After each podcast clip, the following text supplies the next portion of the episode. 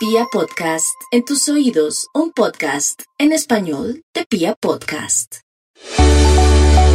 La forma en la que leemos el mundo que nos rodea determina nuestra actitud y en consecuencia nuestro destino. Otra mirada a la humanidad desde la historia, la neurología, el arte y la filosofía nos puede permitir entender nuestra mente de otra forma y así proporcionarnos herramientas para fluir mejor y disfrutar la vida. Bienvenidos a Revolución Mental con Karen Vinasco en Vibra. Muy bien, bienvenidos a Revolución Mental. Es nuestra primera revolución mental hoy lunes del año 2024 y venimos con una cantidad de cosas maravillosas. Hoy vamos a hablar de qué es un proceso de sanación y cómo empezar. Y vamos a hablar como de unas herramientas prácticas bien bonitas para empezar estos procesos de sanación. Y además los quiero invitar, ya no hay cupos, pero hay lista de espera para nuestro taller que será muy pronto y es un taller para mamitas, mamitas digamos mayores. Este taller es el 29, lunes 29 a las 5 de la tarde, tiene un costo de 150 mil pesos y es que muchas veces nosotros como que queremos ayudar a que nuestras mamás, las que ya son abuelas o son mamás de mujeres mayores como yo, se sientan mejor y no encontramos como herramientas para que ellas hagan como este proceso de trabajo personal. Vamos a estar con terapeutas especializadas, hacer un trabajo bien bonito, las mamás van a poder compartir entre ellas. Esto será de hoy en 8 en Bogotá y si ustedes aún no tienen su cupo, pues muy fácil, pueden entrar al Instagram Karen Vinasco Vibra y ahí pueden hacerse en la lista de espera y apenas tengamos cupos de algunas mamás que no puedan ir o lo que sea, pues serán bienvenidas como nuevas mamás. Listo, vamos a entrar entonces en materia en un momentico con este programa muy interesante. Muchas veces nosotros escuchamos hablar de sanación, de que es que estoy en, en inglés se dice healing process y está súper el tema de I'm in a healing process, que es la consecuencia de un healing process, que traduce proceso de sanación. Y hoy quiero explicar, compartir un poquito acerca de mi experiencia y explicar un poco de lo que he aprendido en este camino acerca de los procesos de sanación. Ustedes escuchan como yo escucho, vibra y esto es Revolución Mental. Hoy estamos hablando de los procesos de sanación y lo primero que quiero explicar es que para mí en los procesos de sanación están como las personas que llegamos a la brava y las personas sabias y las que, mejor dicho, el burro resabiado, por así decirlo de forma muy simple. Y lo quiero explicar de la siguiente manera. Normalmente las personas llegamos a un proceso de sanación por una situación muy difícil en nuestra vida, un duelo, eh, una situación de una relación amorosa, una quiebra financiera, una situación muy difícil que es la que nos lleva a confrontar como todo lo que sentimos a un dolor muy profundo y cuando nos damos cuenta, ese dolor está conectado con muchos hábitos y situaciones de nuestra infancia y los dolores que hemos cargado por muchísimo tiempo y entonces a partir de ahí muchas veces empezamos como un proceso de sanación, de ver qué es lo que hay más allá, de buscar como algo que me ayude a entender qué es lo que estoy sintiendo. Esa es como la forma lo bruto pero hay muchos que dentro de esas situaciones ponemos tanta resistencia que creemos, y a mí me pasó durante mucho tiempo, que es una situación que no tiene nada que ver conmigo. Ay, es que esta situación económica, es que esto que me hizo Byron Yesid, es que esto que me hizo esta persona, es que esta dificultad de la vida que es muy difícil. Y entonces tapamos así el trabajo propio intentando culpar al exterior. Hay unos que nos presiona tanto, tanto la vida que a lo último terminamos haciendo el trabajo pero hay otros que pueden quedarse de tumbo en tumbo con muchas dificultades, siempre pensando que es algo externo, que nunca tiene nada que ver con ellos, y sortearla y sortearla sin hacer nunca el trabajo personal. Y es posible que la vayan librando así como a golpes o también es posible que la vida los siga presionando y presionando y presionando porque obviamente lo que nos está presionando es una situación interna de cómo nos sentimos y que no hemos resuelto. Y luego vienen los sabios, creo yo, que además me parece una experiencia muy bonita. Yo no la viví, pero he visto algunas personas que aún sin vivir una situación dramática en sus vidas, sino simplemente por la incomodidad del día a día, porque sienten que un hábito se les repite, porque se sienten estresados, porque sienten que no tienen relaciones que los satisfacen, porque tienen algo que sienten como que no está bien, deciden entrar en un proceso de autoconocimiento y de sanación. Y eso me parece maravilloso. Es la persona que todavía no está contra las cuerdas y que dice, yo me hago responsable de esta situación, tengo unas creencias, algo como que no está encajando bien, venga y busco en mi interior. Entonces, pues bueno, son como las diferentes formas de entrar. Yo entré por los golpes y a las malas, por muchísima presión, porque me sentía, yo había decidido no sentir durante mucho tiempo, bloqueé la emoción como hasta los 38, 39 años, llegaron varias situaciones que se mezclaron, me pusieron bajo mucha presión, empecé con ataques de pánico, con muchísimo llanto, y ahí empezó lo que yo llamo un proceso de sanación. Y en un momentico vamos a hablar en qué consiste un proceso de sanación, cómo le podemos poner la cara, y para aquellos que están por ahí inquietos, que quieren como llenarse de sabiduría y decir, yo quiero entrar en un proceso de sanación, a pesar de que no estoy viviendo una situación que no me permita hacerlo de otra manera, puedan empezar a trabajarlo y a trabajar como estos procesos que además son hermosos, porque como son de, dolorosos, así mismo son de satisfactorios. Implican como la verdadera conexión con la vida, encontrarnos con nuestro propósito, con ese niño interior que todos tenemos derecho a vivir, que era disfrutaba de la vida, era creativo, era propositivo, era, bueno, una cantidad de cosas que como vamos a explicar a continuación, lo fuimos perdiendo a medida que fue pasando el tiempo. Bueno, Hablábamos de que muchas personas entramos en un proceso de sanación a la mala por una situación muy dolorosa que nos presionó a esculcar un poco qué pasaba en nuestras vidas. Hay un término que en inglés se llama The Dark Night of the Soul, que es como la noche oscura del alma. Y la noche oscura del alma es como una época de mucha desesperación en la que sentimos que no hay caminos, que no sabemos cómo hacer, que estamos como encerrados en una situación que nos desespera, que nos da mucha tristeza, mucho miedo, mucha ansiedad. Y muchas veces esa noche oscura del alma es como, así como cuando hay más oscuridad viene la luz, es un renacimiento para un empezar de nuevo. Un proceso de sanación para mí tiene mucho que ver con este encontrarnos con los dolores que hemos tenido a lo largo de la vida para sanarlos, sanar los dolores de nuestra infancia y poder recomenzar desde otro lugar en el que nosotros podemos ser auténticos y podemos conectar con esa felicidad, con esa creatividad, con ese mundo interior que de alguna manera nosotros bloqueamos durante la infancia. Esto lo he explicado muchas veces y es nosotros de niños tenemos como nuestra alegría, nuestra intuición, nuestra felicidad, y a la vez tenemos como muchas necesidades emocionales. Así durante mucho tiempo se haya visto como importante la necesidad de alimentación, de cuidado físico, tenemos muchas necesidades de ser vistos, amados y reconocidos. Y entonces, muchas veces, por la falta de habilidad emocional justamente de nuestros papás, que se transmite de generación en generación, tuvimos un trauma muy fuerte como un abandono, un abuso, violencia, alcohol en nuestras casas, una cantidad de situaciones difíciles o simplemente unos papás muy ocupados o muy exigentes o que ponían como su ego en nosotros queriendo que lográramos la perfección y muchas cosas para ellos sentirse satisfechos o estado de alerta o estado de nervios y entonces nosotros empezamos a hacer este esfuerzo monumental por sentirnos amados y por sentirnos reconocidos. Y entonces como que dejamos de lado lo que nosotros éramos y sacamos como unas características o como un ego, un carácter que generamos para poder pertenecer, porque estamos en un dilema. O soy yo mismo y soy este niño que quiere correr libremente, que quiere hacer lo que quiera, que quiere, o más bien me convierto en eso que necesito ser para satisfacer una necesidad básica que es ser visto, ser amado y ser reconocido.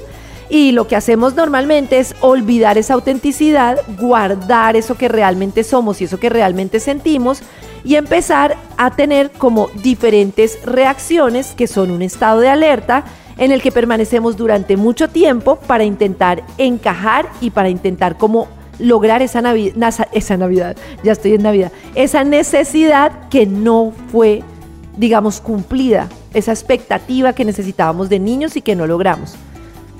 ¿Cómo reconozco yo que estoy en ese estado de alerta permanente? Porque nosotros tenemos como varios estados que voy a explicar a continuación y muchas de esas cosas tienen que ver con nuestro estado nervioso. Y eso es muy importante porque nosotros hay un gap muy grande entre lo que nosotros logramos entender de lo que somos, de cómo funciona nuestro estado nervioso y cómo logramos hacer ese cambio. Muchas veces uno, y a mí me ha sucedido muchas veces, cuando está en un proceso de sanación dice, pero si yo ya entiendo que estoy en alerta, si yo ya entiendo que esto me produce ansiedad, si yo ya entiendo que este tipo de relación me produce dolor, ¿por qué no puedo hacer una transformación? porque hay una distancia tan grande entre eso que yo entiendo de mí misma, que soy complaciente, que hago las cosas para sentirme importante, que desde niña quería ser vista y entonces empecé a trabajar sin parar, que me desconecté porque tuve un dolor de una herida de infancia muy fuerte y entonces intenté retirarme para no sentir. Pero cuando quiero modificar eso y empezar a sentir, empezar a sentirme segura en una relación, buscar relaciones que en realidad sean de amor, ¿por qué no puedo hacerlo? Y en un momentico voy a explicar por qué está esa brecha y sobre todo cómo lograr romper esa brecha entre el entendimiento y el sentir y lo que yo puedo realmente cambiar en el día a día en mi vida.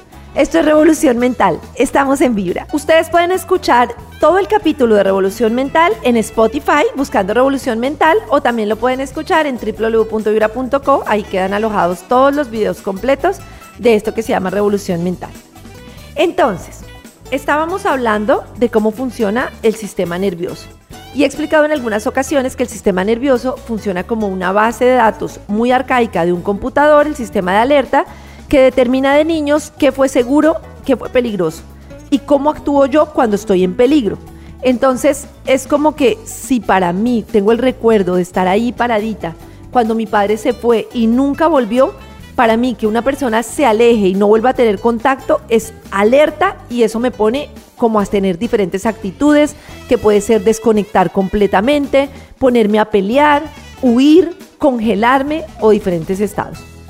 Y nosotros tenemos como diferentes estados en los que podemos estar y en esos nos movemos a lo largo del día y de la vida. Uno es como si fuera el semáforo verde, que es cuando yo estoy en un contexto de confianza, que es como la mejor versión de todos, que es cuando podemos conectar, ser creativos, tenemos confianza, tenemos esperanza, creemos que todo es posible y estamos como que creemos que es como en un mejor mañana, estamos conectados, podemos realizar todo desde, desde lo positivo, desde la creación, desde la posibilidad. Y luego viene lo que yo llamo como el estado naranja, y el estado naranja es este estado en el que me enfrento a situaciones, que es lo que explico de la base de datos de este computador, que me hace sentir como que estoy en peligro. Entonces, esa relación que me pone en estado de alerta, esa situación con mi jefe que me hace sentir que yo, o que yo me siento, no me hace sentir, me siento que no soy suficiente, o esta situación en la que, en la que yo siento que voy a ser abandonado, poco querido, poco apreciado, y ahí es cuando yo estoy como en un estado latente que me hace reaccionar de ciertas maneras y muchos funcionamos en una personalidad que fuimos reforzando a través de esos mecanismos de defensa. Que vuelvo y repito, todos podemos mover a través de esos diferentes estados de alerta, pero hay unos que nos encontramos más en unos que en otros. Uno de esos, el primero es fight, es pelear, es cada vez que yo siento que no voy a tener reconocimiento, que me va a pasar eso de niña, que me voy a hacer a cargo, me va a tocar hacerme cargo de los demás, cualquier situación, entonces empiezo a pelear y empiezo el estado de lucha. Pongo siempre el ejemplo de una persona que llega de su trabajo, quiere conectar con su pareja, contarle cómo le fue. Normalmente es una persona que cuando llegaba de su colegio quería contarle a los papás cómo se sentía y no tenía atención y entonces su pareja llega y se pone en el celular, la persona se siente totalmente ignorada y entra en el estado de lucha. Cuando ese estado no se excede, no es como una molestia normal, sino se excede, para mí es como una muestra de que no es el dolor de ahora, sino es un dolor que tengo guardado desde mi niñez y en el que he generado ciertas reacciones.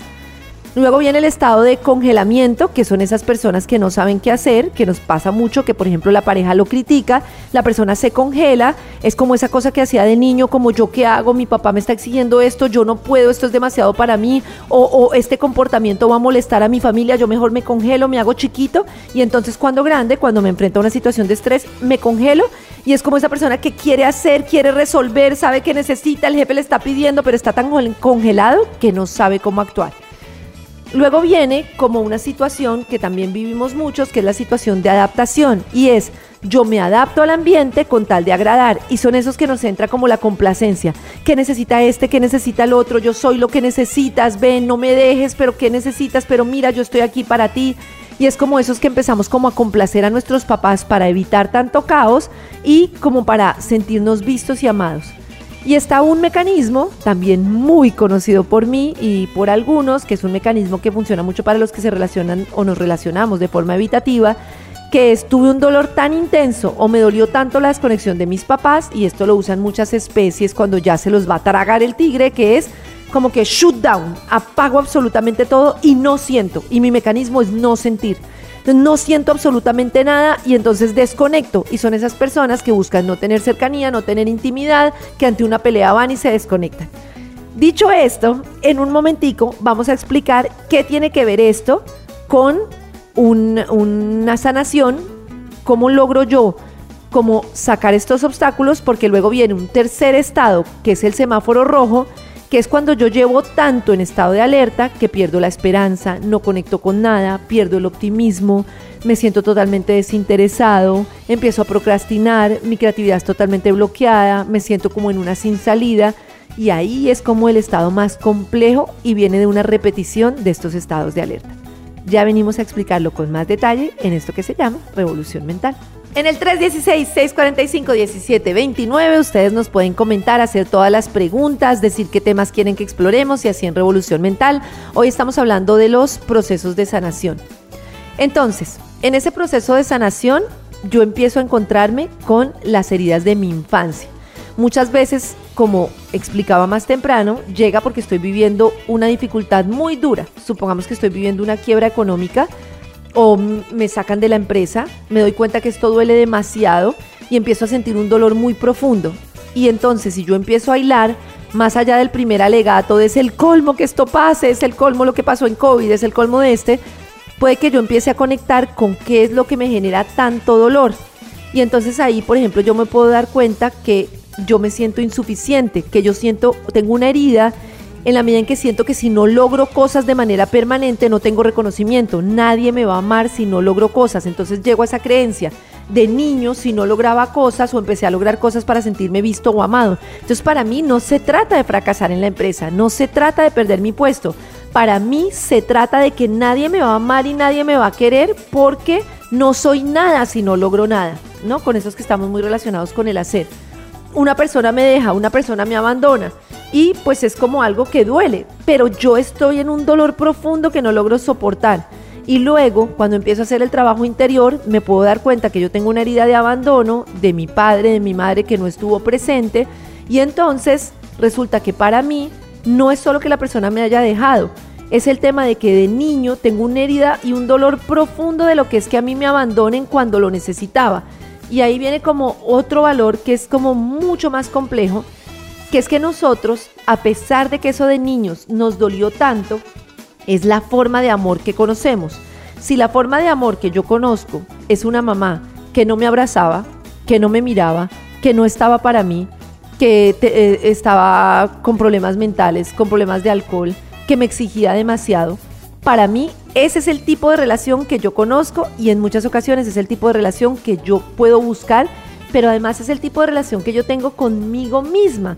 Muchas veces yo me preguntaba, pero ¿por qué una de las cosas que yo empecé a darme cuenta en mi proceso de sanación es que yo me daba durísimo, es que eres lo peor, es que es tu culpa, es que porque hiciste esto? Y luego me empecé a dar cuenta que de niña la situación como estaba configurada era como si era, me hacía sentir a mí que todo era mi responsabilidad, que necesitaba luchar por ese amor que no había y entonces en relaciones en las que yo tengo que luchar por el amor, por la que persona esté disponible para mí, en las que tengo que hacer esfuerzos para que la persona me vea, pues son perfectas porque es como lo que me recuerda a mi infancia.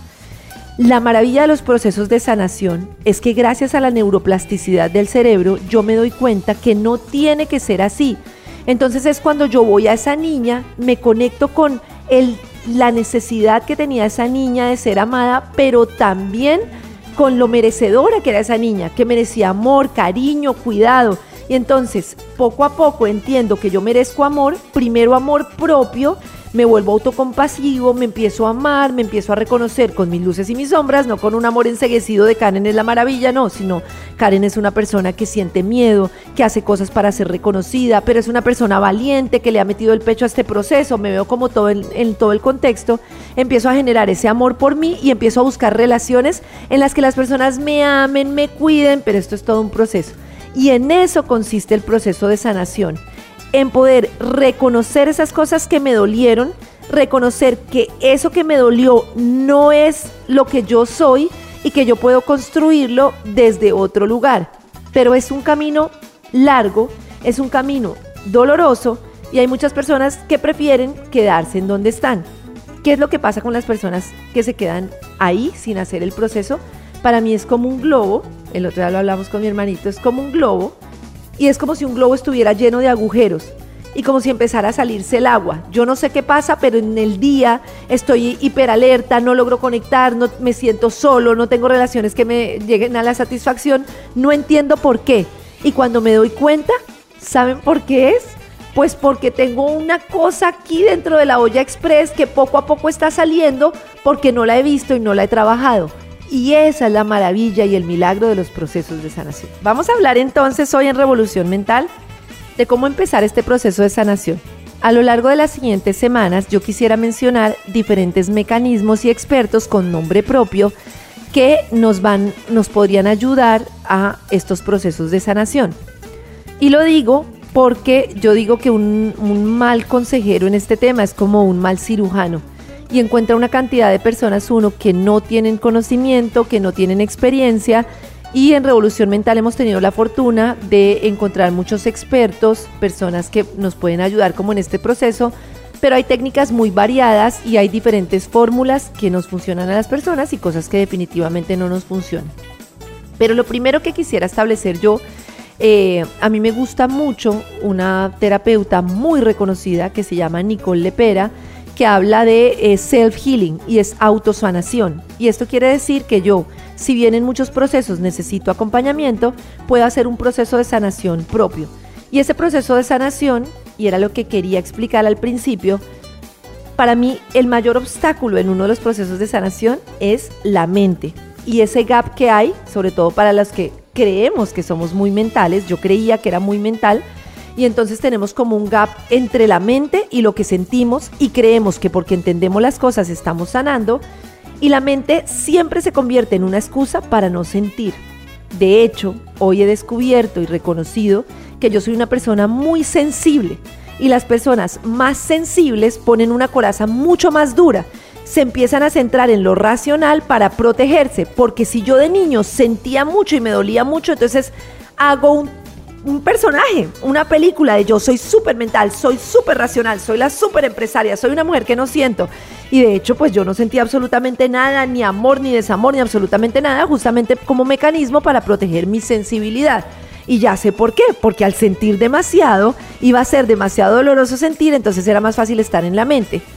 Y mi tarea es, cada vez que estoy en la mente, conectarme con el sentir. Gabor Mate, que es una de las personas que más sabe de esta teoría del trauma y que la explica demasiado bien, habla de cómo el trauma queda instalado en nuestro cuerpo. Eso quiere decir que la niña que ve que el papá se fue y la abandonó, el niño que ve que nunca sus papás le responden, que no tiene un abrazo de su mamá, siente eso en su cuerpo y empieza a sentir como ese dolor. Y hay muy pocas formas de llegar al inconsciente. En el inconsciente es como está todos estos dolores y estos sentimientos de infancia que nosotros debemos empezar a procesar. Entonces, lo primero, lo primero es empezar a hacer chequeos en el día de cómo se siente mi cuerpo. No solo porque eso me conecta con cómo estoy, sino porque eso me ayuda, ¿se acuerdan el semáforo de rojo, amarillo y verde?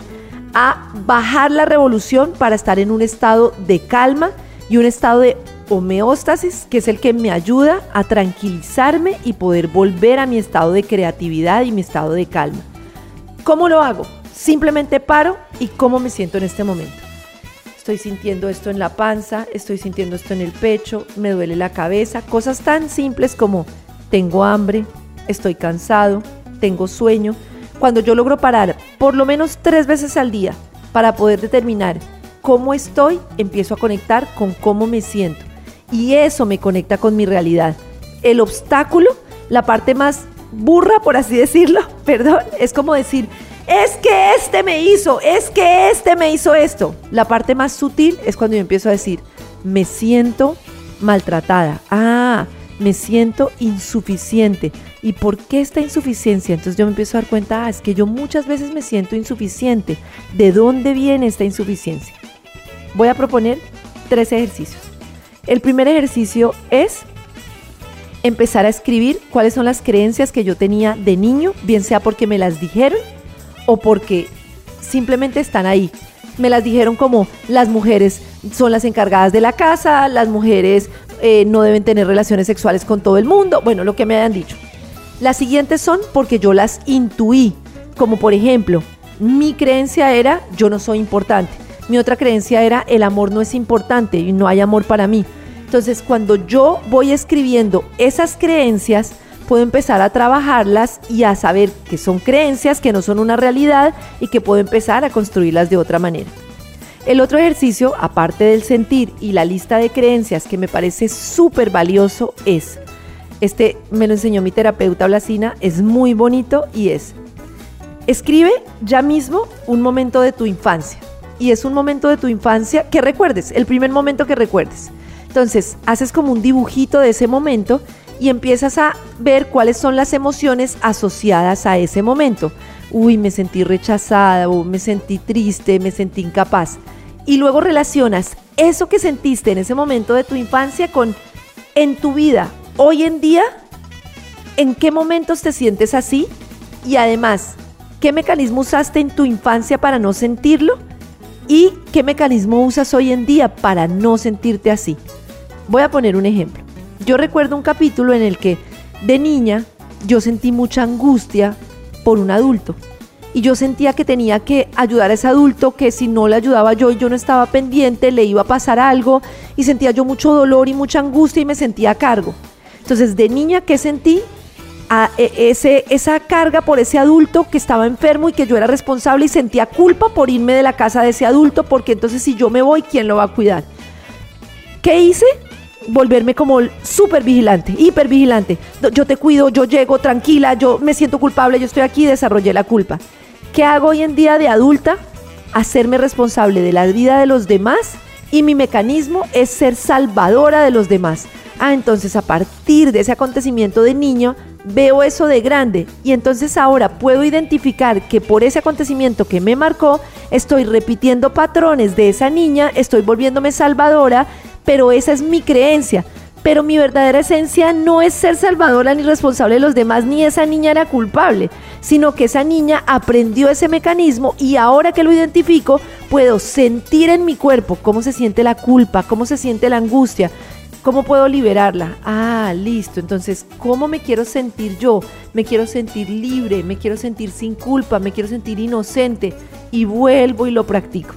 Esto es revolución mental. Hoy en Revolución Mental estamos hablando de los procesos de sanación. Tengo una amiga que quiero mucho que es mi lámpara, que le tiene mucho miedo al proceso de sanación porque ella tuvo que acompañarme o me acompañó en muchas ocasiones y mi proceso de sanación fue tenaz. Y fue tenaz precisamente porque yo nunca le puse el pecho a lo que sentía. Como he explicado en muchas ocasiones, hice un robot ni el hijo de madre que nunca sentía. Estaba ahí como en mi cápsula, en mi caparazón súper protegida. Y el día que empecé a sentir, pues obviamente era sentir todos los dolores que había cargado durante 39 años. Empecé a llorar, empecé a tener mucho miedo, se empezaron a destapar mis recuerdos de infancia. Y yo le insisto a ella en que no todos los procesos de sanación son así de dolorosos, que ella puede empezar a hacer como algunos ejercicios, no porque quiera, como dice, predicar ni obligarla a que entre en este proceso, sino porque me parece que cuando nosotros hacemos estos procesos de encuentro y de sanación, cuando tenemos que vivir momentos difíciles en la vida, tenemos mayores herramientas, porque la vida al final es agridulce, tenemos mayores herramientas para superar esos momentos. Mientras que cuando es el golpe el que nos lleva a esas situaciones, es como bien doloroso. Lo que yo viví era bien doloroso. Entonces yo creo que si yo hubiera hecho, como he visto a muchos compañeros en mi capacitación en la gestal, que hacen como este tipo de cosas, por eso quiero en el próximo capítulo y a lo largo de la semana compartir como esas diferentes herramientas, que cuando yo trabajo esas herramientas, eh, me conozco mejor, pues esos momentos difíciles los puedo superar de otra manera y además puedo vivir mi vida con mayor autenticidad. Y eso me parece muy importante. Y una de las cosas para empezar esto que me parece además un obstáculo dentro de los procesos de sanación es mi dificultad y mi más bien como aversión, así lo voy a llamar, aversión al sentir. Y es como yo no quiero sentir este dolor, activo todos los mecanismos para no sentirlo Y esos mecanismos me protegen en ese momento, pero a largo plazo deterioran mi experiencia de vida y se repiten y se repiten. Vuelvo al ejemplo de la bomba que se le va saliendo el agua por todo lado porque creo que puedo tapando ese sentir, creo que me puedo rescatar y lo que estoy haciendo es metiéndole más ebullición a esa, a esa presión que está ahí y que empieza cada vez a temblar más y me acompaña más en el día a día. Es así, tal cual. Entonces tengo yo esta, este, esta presión. Yo no quiero que salga el agua porque no quiero sentir. La tapo, la tapo, la tapo y eso empieza a moverse hasta que ¡pah! estalla. Mientras que si yo empiezo a observar que hay aquí adentro y a dejarla sentir y a dejarla ver y esta agua es así, esto es así, y a observarla en vez de decir no quiero ver, no quiero ver, no quiero ver, pues me ayuda mucho más. Y este año, después de un proceso bien duro, porque estos procesos de sanación tienen esto que uno cree que va avanzando y avanzando, y uno siempre va avanzando, pero uno se asusta cuando tiene otro momento de dolor, entonces requiere como poder valorarse y decir, estoy en otro lado, estoy avanzando. Pero justamente me pasó con una situación, muchas veces lo que nos pasa es que nosotros queremos como hablar con esas personas que sentimos que nos causaron dolor, bien sea nuestros cuidadores, una pareja, queremos como intentar expresar lo que sentimos porque hace parte de nuestra sanación, o queremos algo, queremos que esta persona nos ponga atención, queremos que esta persona nos aprecie, queremos que esta persona nos valore. Y parte del aprendizaje es que nosotros no podemos cambiar a las otras personas ni obligar las situaciones externas ni a las personas a las que cambien. Lo único que podemos hacer es hacerlo nosotros mismos. Pero yo sentía como mucha incomodidad de no poder hablar con esta persona y expresarle como todo lo que me dolía. Y tenía como un taladro en la mente de tienes que expresarlo, tienes que expresarlo, tienes que decir, tienes que decir, tienes que decir. Y al final, pues me di cuenta de lo que estoy diciendo, que nosotros no podemos obligar a nadie a que nos escuche. Si una persona me rechaza y no quiere escucharme, o porque no me quiere, o porque simplemente en su proceso prefiere estar cerrada porque está protegida, o porque no le interesa lo que yo le voy a decir, entonces yo tengo que aprender a sentir esa incomodidad. ¿Qué hago yo normalmente para no sentir esa incomodidad? Eh, a buscar a la persona que me oiga, qué es que tengo que decirle, o empiezo a, desesperarme, o empiezo a angustiarme, o a molestarme, porque no quiero sentir esa incomodidad, ¿no? O cuando alguien me hace ghosting, entonces no, es que voy a llamarlo, voy a buscarlo, o cuando no tengo un trabajo, no, es que voy a decir, claro, yo puedo comunicarme, pero yo puedo comunicarme después de que logre digerir qué es lo que yo estoy sintiendo. ¿Qué es lo que yo estoy sintiendo? Pues la incomodidad de que alguien no me atiende, de que alguien no me escucha y eso me hace sentir que no soy importante. ¿Por qué es tan doloroso para mí? Pues porque de niña no tenía quien me escuchara, entonces esto me duele. ¿Dónde se siente? Juepucha, siento una presión tremenda en el pecho, siento un bloqueo en la garganta, siento horrible no poder expresar esto que siento, siento el dolor de la niña que necesitaba que escucharan su dolor y nadie la escuchó. Ya me puse sentimental. Listo. Entonces ahí está lo proceso. Listo, esto es, así duele, es lo que es. Y entonces ahí puedo empezar a ver la realidad desde otro lado y es, ¿es verdad que hoy en día yo no soy importante? ¿Es verdad que hoy en día no? Pues tal vez para esa persona no lo soy, puede que sí, puede que no, estoy haciendo una suposición, tal vez simplemente esa persona está en su proceso, pero yo sé que es el dolor de la niña y hoy en día yo soy importante. ¿Por qué? Porque soy importante para mis hijas que me aman, para una cantidad de personas que quieren una conexión auténtica conmigo. Lo soy. Así esta persona no quiera escucharme. Así hoy en día yo no pueda ir donde mi cuidadora a decirle lo que me dolió porque sé que la reacción va a ser peor. Eso no quiere decir que yo no sea importante. Y ahí viene como lo último, que es como la colita, que es como el éxito de esto y es ahora me conecto con cómo me quiero sentir ya sé lo que me dolió, ya sé cómo se siente, expando mi capacidad para sentir ese dolor en vez de bloquearlo, sé estar con ese dolor, entonces ya no hago resistencia. Y ahora, ¿cómo me quiero sentir?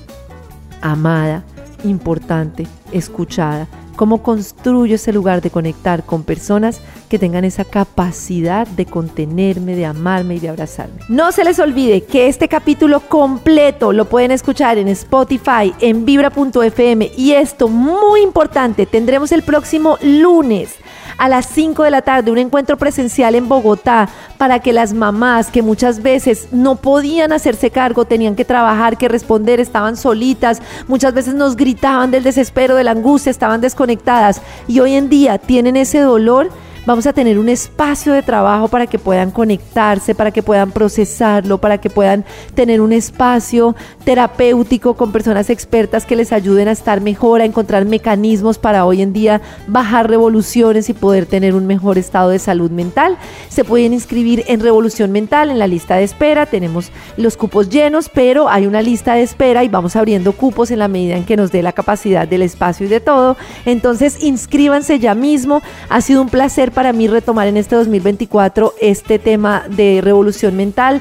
Vamos a hablar en los próximos capítulos muy en detalle de terapeutas y de diferentes mecanismos que podemos usar para este proceso de sanación y quiero enviar un abrazo muy fuerte y muy especial a todas las personas que están en un proceso de sanación, decirles que yo como una persona que he tenido un proceso de sanación de más de tres años, entiendo cómo se siente ese dolor, entiendo lo que es atravesar la noche oscura del alma, entiendo que se siente muy abrumador, que se siente mucha soledad, que una de las cosas que se siente es que perdemos la conexión con muchas personas con las que hacían parte fundamental de nuestra vida, pero que al final entendemos que no nos hace bien dentro de ese proceso y que eso duele muchísimo, muchísimo y que envío un abrazo muy especial no solo a las personas que están viviendo este proceso doloroso, sino a las personas que tienen como esa disposición para empezar este autoconocimiento y a empezar a hacer una revolución de nuestra mente, de nuestra alma y de nuestro corazón. Es hora de una revolución mental en Vibra.